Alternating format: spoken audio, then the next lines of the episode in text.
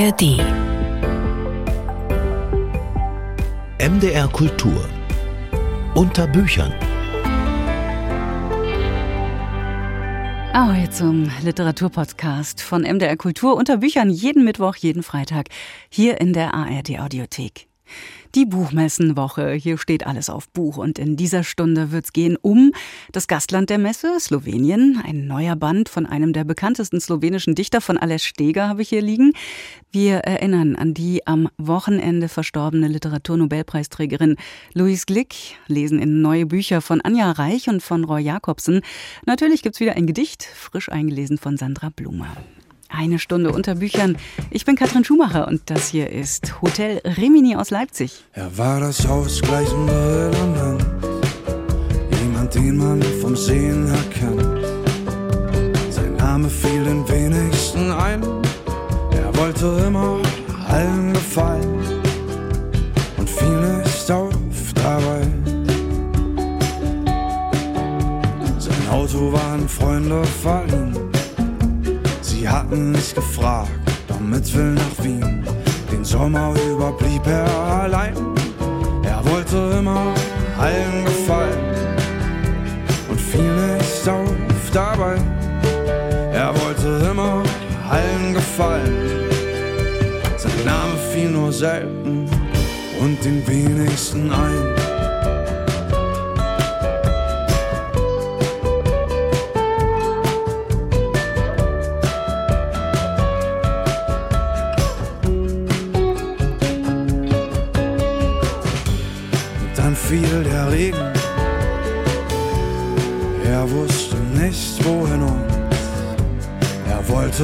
Erregung.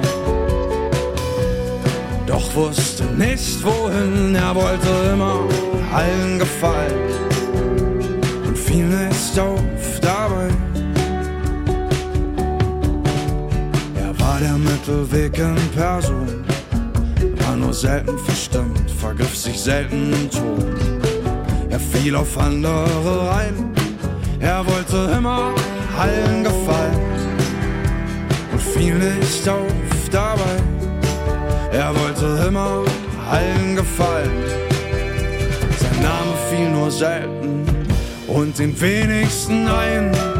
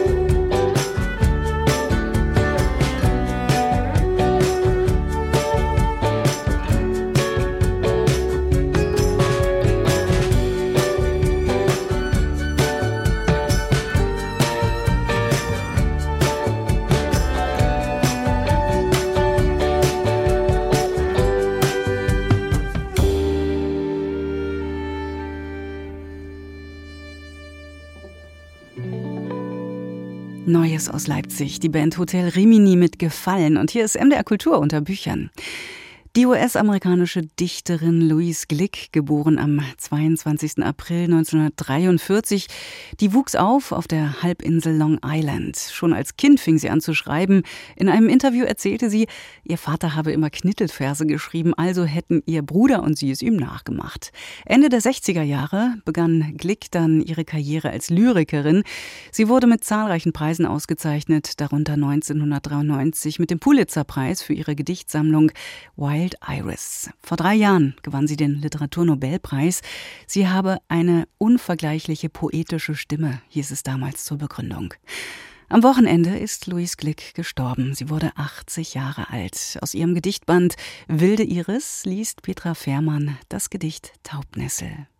Taubnessel. So lebst du, wenn du ein kaltes Herz hast, wie ich. In Schatten, geschlängelt über kühlen Fels unter den großen Ahornbäumen. Die Sonne berührt mich kaum. Manchmal sehe ich sie, zu Beginn des Frühlings, in großer Entfernung geht sie auf. Dann wachsen die Blätter über sie, verbergen sie ganz. Ich spüre, wie sie durch die Blätter glänzt, sprunghaft wie jemand, der mit einem Metalllöffel gegen den Rand eines Glases schlägt. Lebewesen verlangen nicht alle in gleichem Maß nach Licht. Einige unter uns erzeugen ihr eigenes Licht, ein silbernes Blatt wie ein Weg, den keiner nehmen kann, ein flacher See aus Silber im Dunkel unter den großen Ahornbäumen. Aber das weißt du bereits, du und die anderen, die ihr glaubt, ihr lebtet für die Wahrheit und mithin alles liebt, was kalt ist.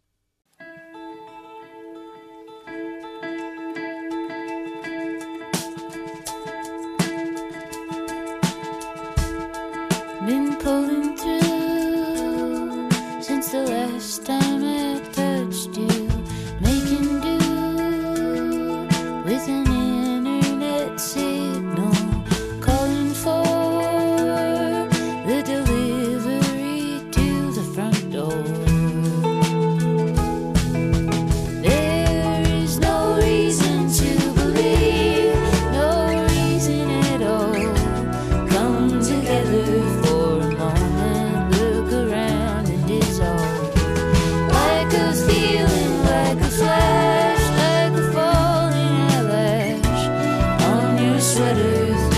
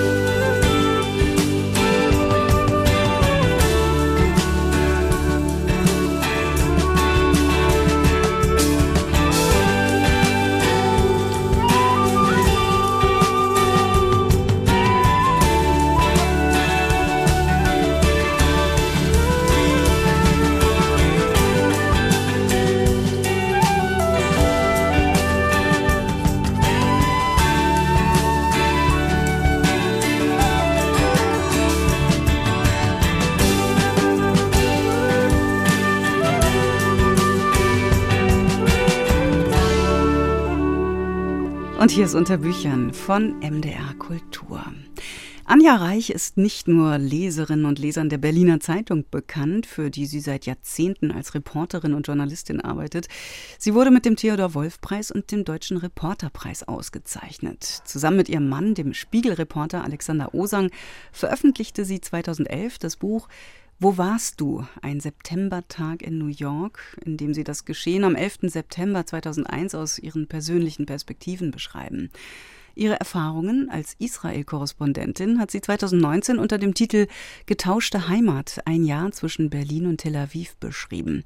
Und jetzt liegt ein neues Buch vor. Simone heißt es. Die Geschichte einer Freundschaft in den 80er und 90er Jahren in Berlin. Eine Geschichte, die traurig endet. Simone stirbt 1996 durch Suizid. Alexander Suckel, der Leiter des Literaturhauses in Halle und unser Kritiker, ist begeistert von diesem Buch. Herzlich willkommen. Hallo. Kannst du beschreiben, was dieses Buch so besonders macht? Wenn jemand durch Selbstmord stirbt, dann stellen sich alle die immer gleichen zwei Fragen. Warum und hätte man es verhindern können?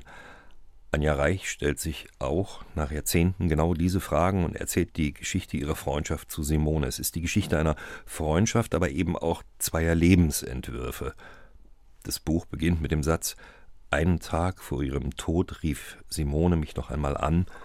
Das weiß ich genau, denn ich hatte keine Zeit. Simone ist so ein frei flottierender Geist, schön, interessiert, sprachbegabt, lebhaft, viele Männer tauchen da auf. Anja Reichs Leben ist wie ein Gegenentwurf. Zu dem Zeitpunkt 1996 ist sie schon Journalistin, hat Familie, beide, so scheint es, beneiden die jeweils andere um ihr Dasein. Und diese Frage, wäre es zu verhindern gewesen, wenn man denn Zeit gehabt hätte an diesem Tag, die zieht sich wie ein unausgesprochener Schuldvorwurf durch das Buch.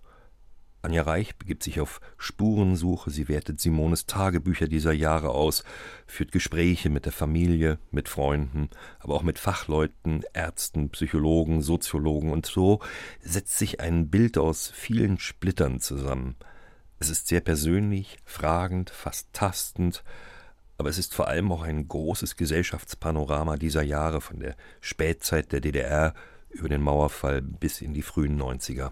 Hm, die 90er, die taugen literarisch ja vor allem als Hintergrund für Heldenerzählungen, Geschichten übers Erwachsenwerden, Erzählungen von Anarchie und von Freiheit, wenn man jetzt zum Beispiel an Lutz Seilers Stern 111 denkt. Der Selbstmord einer jungen Frau scheint nicht so wirklich in dieses Erzählmuster zu passen, oder? Ja, eigentlich war Simone wie gemacht für so eine Heldengeschichte. Für genau diese jungen Menschen kam der Mauerfall ja zur rechten Zeit. Simone wollte nach Lateinamerika die Welt sehen und spüren, nicht nur aus dem Westfernsehen. Das Gegenstück Stück zu dieser Erzählung ist ja eher die depressive Variante, die Berichte übers Scheitern, über Verlust, über das Nicht-Ankommen können in der neuen Zeit. Das sind aber in der Regel Erzählungen über Menschen, die damals schon älter waren. Dass das Abhandenkommen eines Landes, wenn von einem Tag auf den anderen die Koordinaten nicht mehr stimmen und das Neue so weitgehend unbekannt ist, auch ein Chaos in der Seele eines jungen Menschen anrichten kann, davon berichtet dieses Buch. Anja Reich geht weit zurück in die Familiengeschichte von Simones Eltern und Großeltern. Aus den Kriegs- und Nachkriegserlebnissen fügt sich ein Bild, das man so unter dem Begriff transgenerative Traumata fasst. Erlebnisse, über die nicht gesprochen werden und die von Generation zu Generation fortgeschleppt werden. Das Thema emotionale Unterversorgung spielt eine große Rolle. Simone ist ein Wochenkrippenkind heikles Thema und schnelle Deutungen sind da ja immer fix zur Hand. Das alles erklärt nicht wirklich, warum Simone sich umgebracht hat, aber es sind Bruchstücke, die uns ein Leben, das so tragisch geendet hat, näher bringt und uns auch die Grenzen des Verstehens und natürlich auch des Schreibens darüber klar macht. Zweifellos gibt es heute bessere, wirksame Therapien bei Borderline-Erkrankungen oder auch Depressionen und der Gang zu einem Therapeuten ist wahrscheinlich weniger stigmatisiert als noch vor 30 Jahren, aber letztlich wissen wir nichts über den Suizid. Das gehört zur Wahrheit dieses Buches auch dazu. Hm. So eine Spurensuche, dieses Unfassbare irgendwie beschreibbar und verständlich zu machen, ist ja eine eigene Kategorie von Literatur. Wenn jetzt Anja Reich als Journalistin sich dieser Aufgabe widmet, ist ein anderes Ergebnis zu erwarten, als wenn sich jemand dran setzt äh, und mit den Mitteln der Fiktion arbeitet? Also was ist das für ein Buch für dich? Äh, Erzählung oder Reportage? Ja, es wird ja immer gerne in der deutschsprachigen Literaturkritik so eine Grenze gezogen. Und Simone von Anja Reich ist ein exzellentes Beispiel dafür, wie doof diese Unterscheidung ist, die es meines Wissens ja auch nur so bei uns gibt.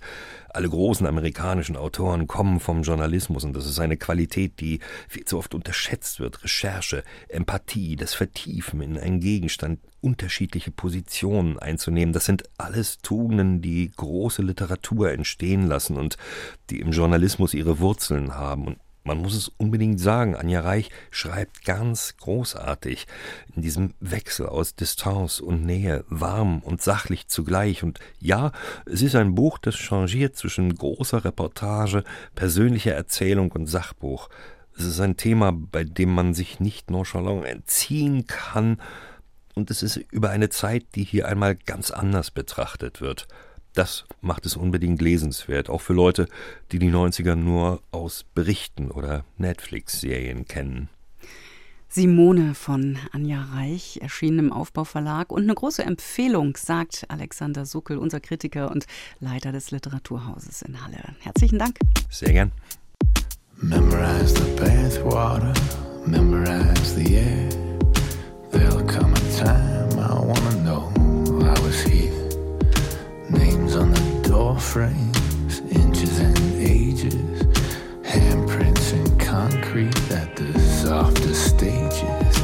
I don't know why I don't try harder. I feel like throwing towels into water.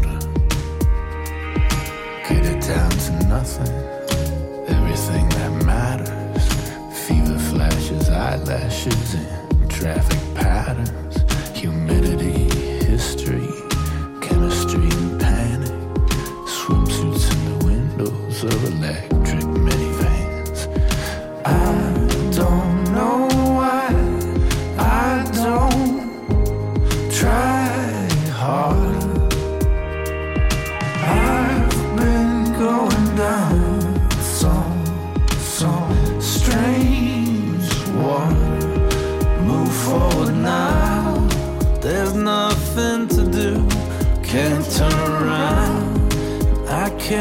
Follow you. Your coat's in my car. I guess you forgot it. Crazy the things we let go. It finally hits me. A mile's drive. The sky is leaking. My windshield's cracked. I'm feeling sacred. My soul is stripped. The radio's painful. The words are clipped. Grief it gets me. The weird goodbyes. My car is creeping. I think it's died. I'm pulling over until it heals. I'm on a shoulder of lemon fields.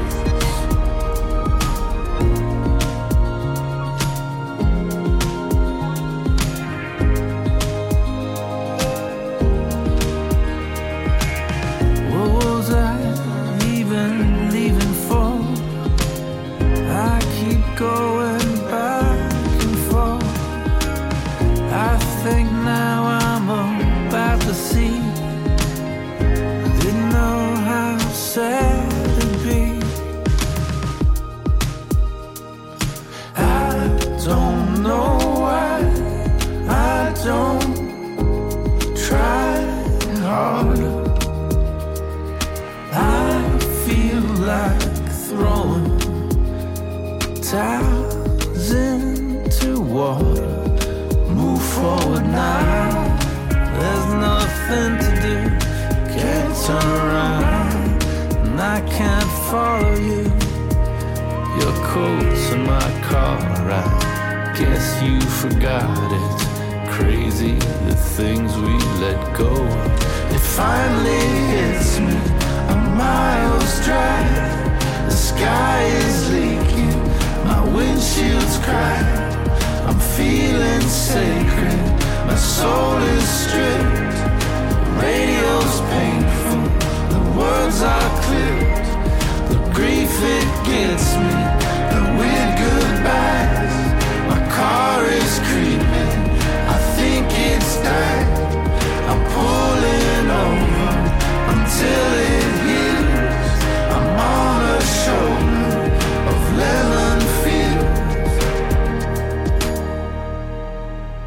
Ganz neu von The National, Weird Goodbyes, unter Büchern, die Literatur von MDR Kultur. Slowenien ist Gastland der Buchmesse in Frankfurt, die heute beginnt. Aber Slowenien war schon mal Gastland, 2007 nämlich, Schwerpunktland der Leipziger Buchmesse. Und es hat damals für Schlagzeilen gesorgt. Vor allem mit einem jungen Dichter, der mittlerweile zum Kanon gehört. Aleš Steger, 1973 in Ljubljana geboren. Er gastierte damals mit neuer Lyrik in Sachsen. 2014 veröffentlichte der studierte Germanist sein Prosadebüt, Archiv der toten Seelen. Und jetzt legt Steger nach zwei erfolgreichen Romanen einen Erzählband mit dem Titel Das Lachen der Götter vor. Ulf Heise stellt ihn vor. In sechs Erzählungen widmet sich Aleš Steger Motiven der griechischen Mythologie. Clever umkreist er Gestalten aus der Sagenwelt. Einen der Texte nennt er Europa, bezogen auf die Tochter des phönizischen Königs Agenor. Deren abenteuerliches Schicksal spiegelt sich im Lebenslauf seiner Heldin Barisha wider, die in Schweden unter merkwürdigen Umständen stirbt. Der Berichterstatter wirft sich immer wieder vor, nicht rechtzeitig auf die Signale der Freundin gehört zu haben, die ihn verzweifelt per Telefon zu kontaktieren versuchte. Ihr Anruf in meinem Hotel in Stockholm. Varisha klang apokalyptisch. Aber sie klang immer apokalyptisch. Ob ich nicht unverzüglich nach Wachsholm kommen könnte? Natürlich konnte ich nicht. Der Kongress war im Gange, ich für drei Panels angemeldet. Und selbst wenn ich das nicht gewesen wäre, gehörte es sich bis zum Ende dabei zu bleiben. Und ich hatte keine Lust, sie wiederzusehen. Monatelang hatte ich mir immer wieder am Telefon angehört, dass sie mit allem Schluss machen würde. Zu lange, als dass ich ihre Geschichten noch ernst nehmen konnte. Ungeheuer geschickt und variabel spielt Aleš Steger auch mit der Figur des Prometheus, der dem Göttergeschlecht der Titanen angehörte und als Urheber der Zivilisation gilt. Aus ihm macht der Autor listig einen alten und erfahrenen Bergarbeiter namens Pro, der von Minenbesitzern den Auftrag bekommt, einen Stollen zu erkunden, um den sich seit Ewigkeiten merkwürdige Legenden ranken. Bei der Erforschung des ruinösen Teils der Mine erweist Pro sich ganz im Sinne seines geistigen Urahnen als ebenso gescheit wie besonnen. In den Tagen nach der Übergabe an seinem alten Arbeitsplatz fragte er seine älteren Kollegen in aller Vorsicht, ob sie etwas über den Tunnel wüssten. Er war überrascht, dass keiner der ansonsten erfahrenen Bergleute etwas wusste. Nur einer von ihnen konnte sich grob an eine alte Geschichte über den Tunnel erinnern. Es handelte sich um eine Geschichte, die sich um halluzinogene Pilze drehte, die angeblich im Inneren des Tunnels gediehen und in der Vergangenheit viele Menschen in den Wahnsinn getrieben hatten, was der Grund für die Schließung des Tunnels gewesen war. Die Atmosphäre des Geheimnisvollen, ja Mystischen ummantelt die Prosastücke von Aleš Steger durchweg. Der Künstler, der seine Karriere als Lyriker begann, bedient sich sehr oft hochpoetischer Formulierungen, die sich beim Leser tief eingraben. Der Metaphernreichtum seines Ausdrucks schlägt sich besonders in der Story Medusa nieder, die sich als berührende Liebesgeschichte entpuppt. Dein Haar ist die Nacht, deine Augen sind die Nacht, dein Mund ist Nacht. Du streichelst mich und verlangst nach mir, du urteilst und misst und bestimmst, was Freude und was Schmerz ist. In deiner Gegenwart wird alles stumm, erstarrt alles. Die Zeit wird gläsern, transparent und doch so fest, dass sie zerbrochen werden kann. Wir brechen sie immer wieder. Immer wieder steigen wir aus dem Panzer dieser Welt, aus ihren Klängen und Wörtern. Fantastische Überspitzungen und wunderbar schwingende Wortrhythmen bestimmen das Fabulieren von Aleš Steger. Einmal mehr erweist er sich in seinem neuen Buch als Matador der Sprachmalerei und kühner Philosoph des Magischen. Damit erinnert er an Gustav Meyring, Leo Perutz und Edgar Allan Poe. Ulf Heise war das über Alesch Stegers Prosaband Das Lachen der Götter erschienen im Göttinger Waldstein Verlag. Die Übersetzung aus dem Slowenischen stammt von Matthias Göritz.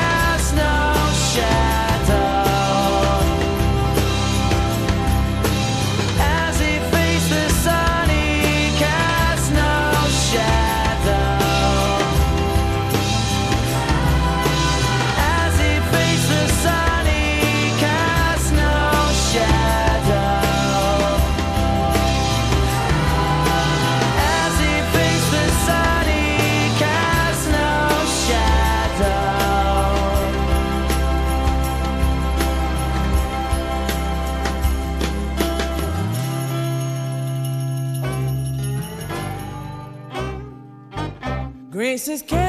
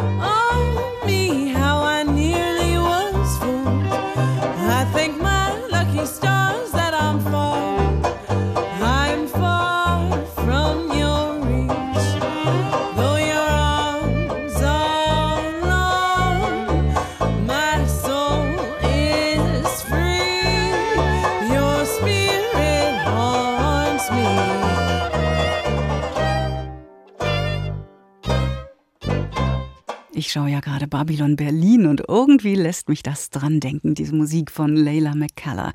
Und hier ist MDR Kultur unter Büchern. Der norwegische Starautor Roy Jacobsen hört nicht auf, die Geschichte Norwegens im 20. Jahrhundert schlaglichtartig sichtbar zu machen. Generationen Norwegens hat er mittlerweile in Literatur gegossen, während in seinem Vorgängerroman noch der Blick auf den Krieg von einer hybriden Insel aus zählte, geht's jetzt in Die Unwürdigen aufs Festland. Julia Hämmerling hat Die Unwürdigen gelesen. Er ist 1954 geboren. Das heißt, Jakobsen ist selbst ein Nachkriegskind. Er kennt die kargen Hebriden. Er hat als Fischer gearbeitet. So birgt eine Reihe seiner Romane einen Rest Inselromantik. Die Unwürdigen aber sind völlig frei davon. Die Kinder und Jugendlichen in diesem Roman wachsen im besetzten Norwegen des Zweiten Weltkriegs auf. Oslo 1940 bis 45.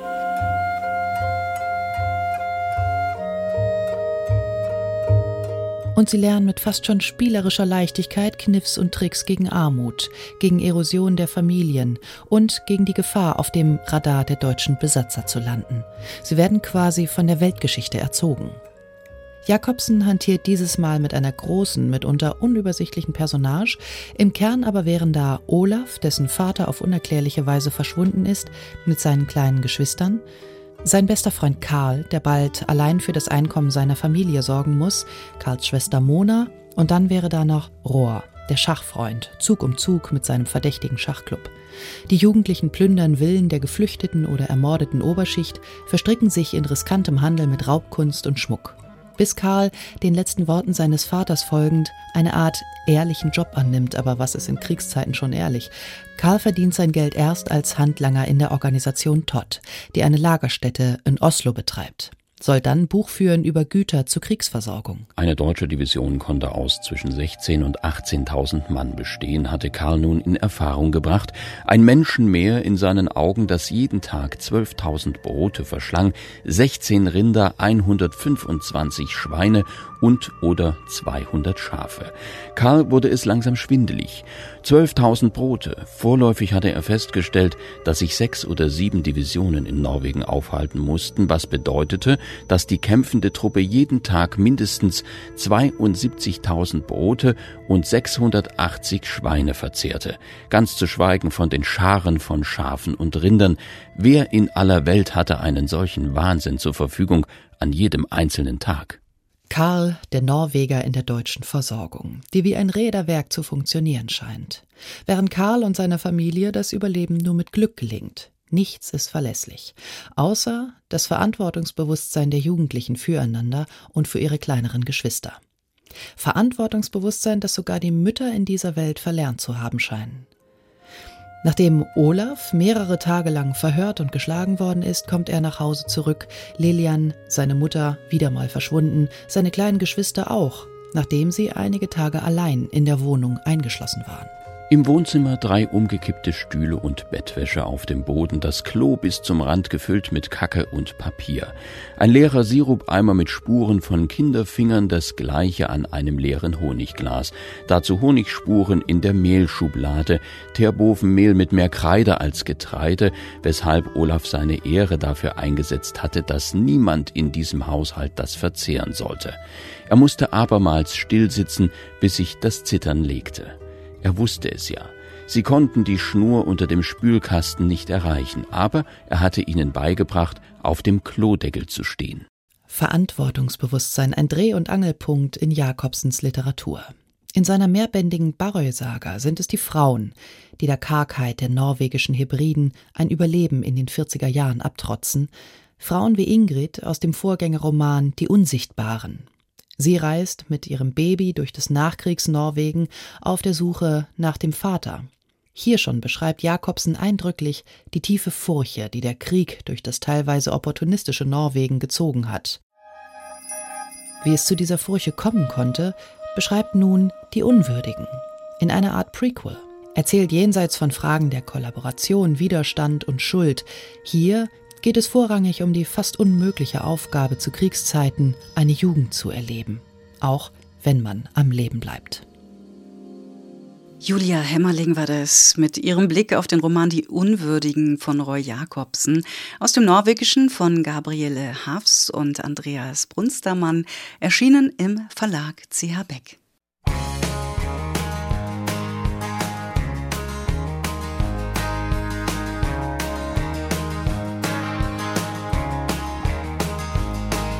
And his hand fell behind her as his arm had reached around. Oh, and she looked at the window and she watched the shade go down. It was a private conversation, no one heard her say. That man she left behind her was 2,000 miles away. A singing boy, pick up that fiddle, who and play that steel guitar. And find yourself a lady Who and dance right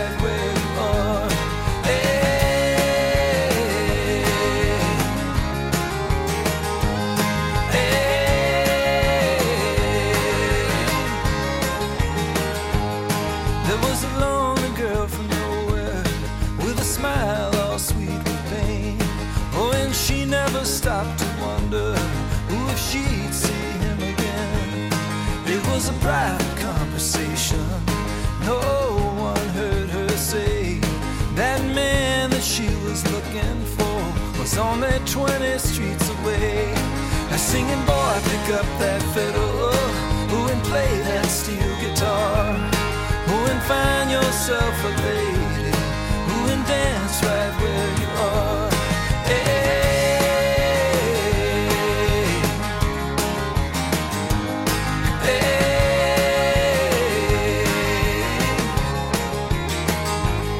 And the band just kept playing. Oh, as she came walking in. Oh, and he never stopped to wonder was a private conversation. No one heard him say that girl he left behind was 2,000 miles away. It just sang, boy, pick up that fiddle. Who and play that steel guitar. Who and find yourself a lady.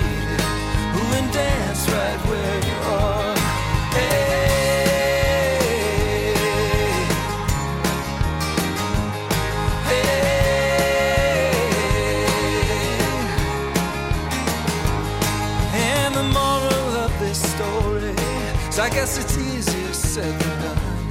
Oh, look at what you've been through and to see what you've become.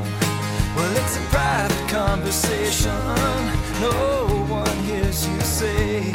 Well, it's a private conversation. Hey.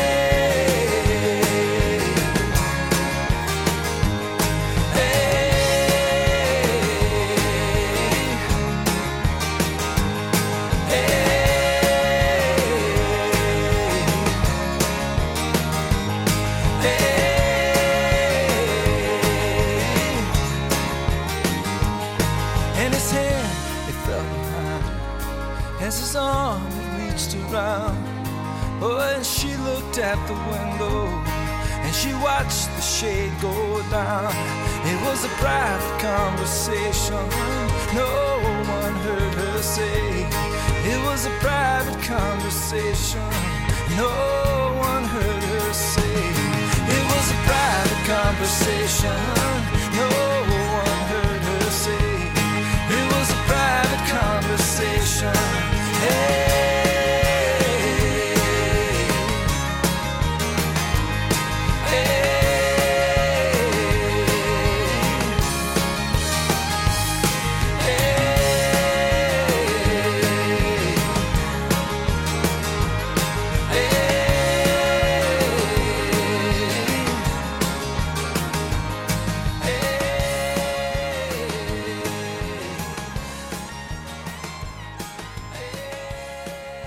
Hier ist MDR Kultur unter Büchern und das war Lie Lovett Private Conversation.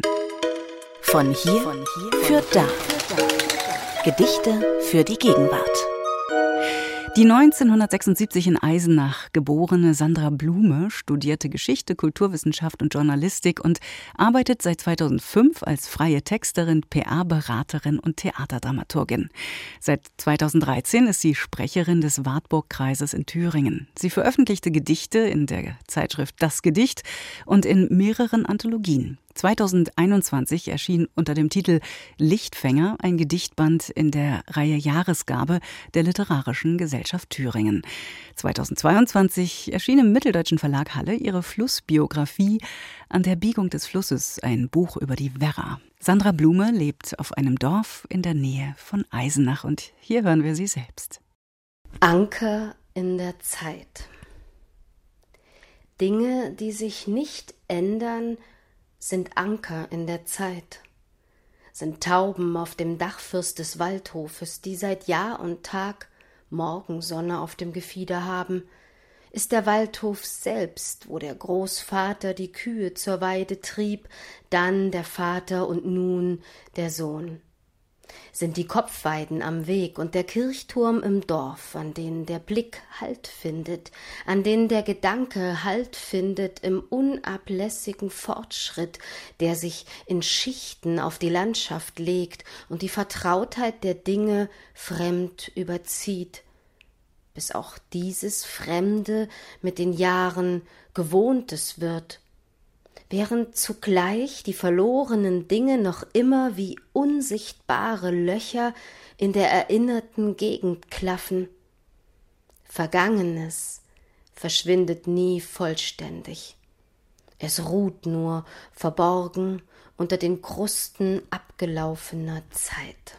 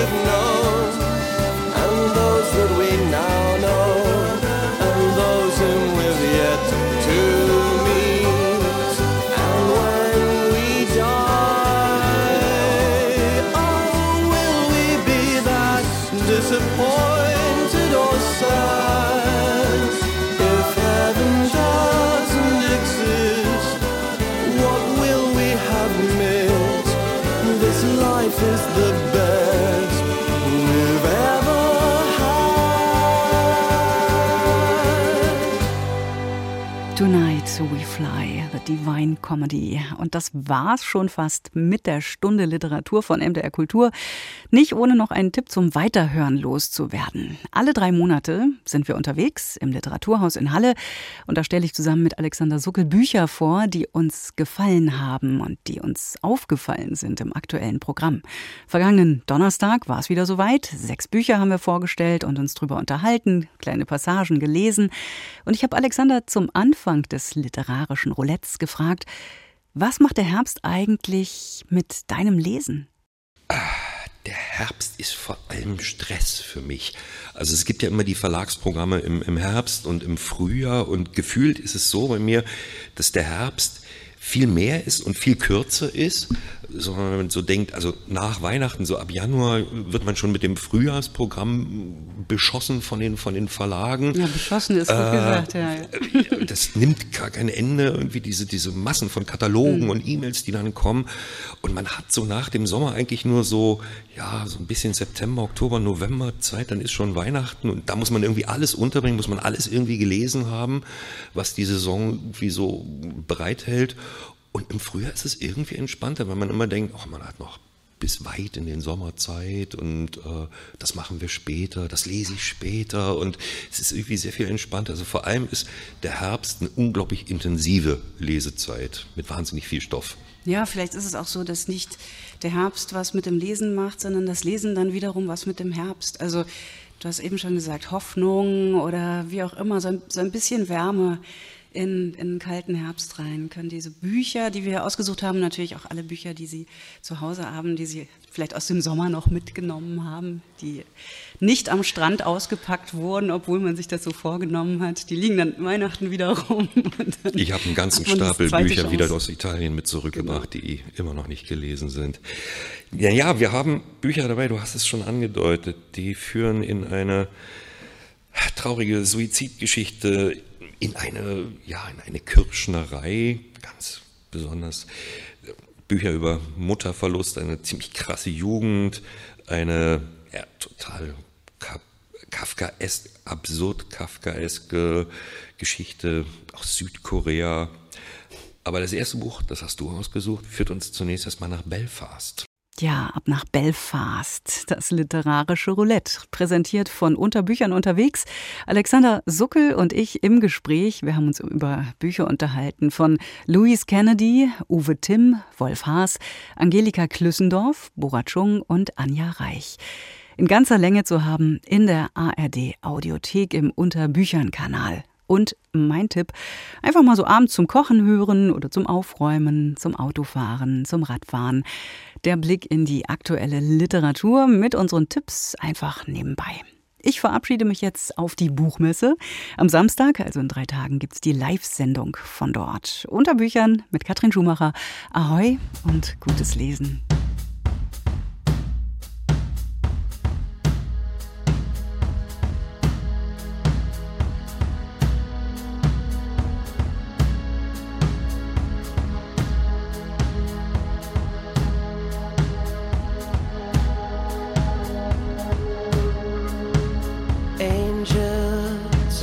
And ministers of grace defend us. Be thou a spirit of health or goblin death. Bring with ears from heaven or blessed from hell. Be thy intense weak or charitable. Thou comes then such a question of a shame that I will speak to thee, speak to thee, speak to thee, speak to thee, speak to thee.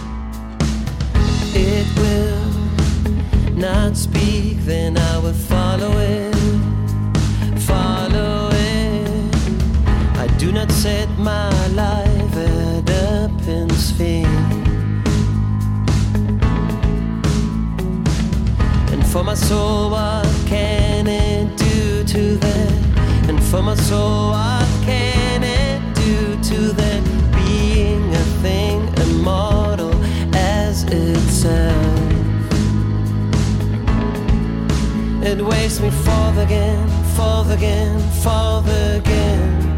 I follow it, follow it,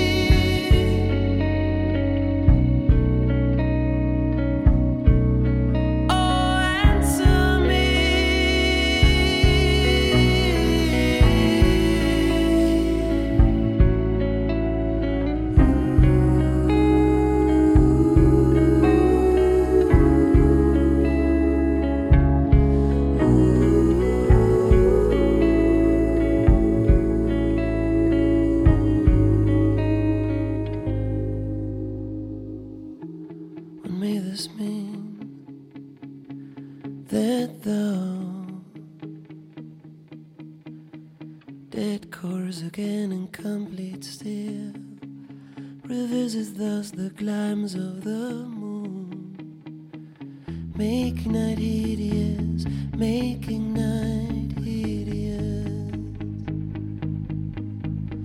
And we fools of nature so hurriedly to shake our disposition, our disposition, with thoughts beyond the reach of our souls, with thoughts beyond the reach of our souls.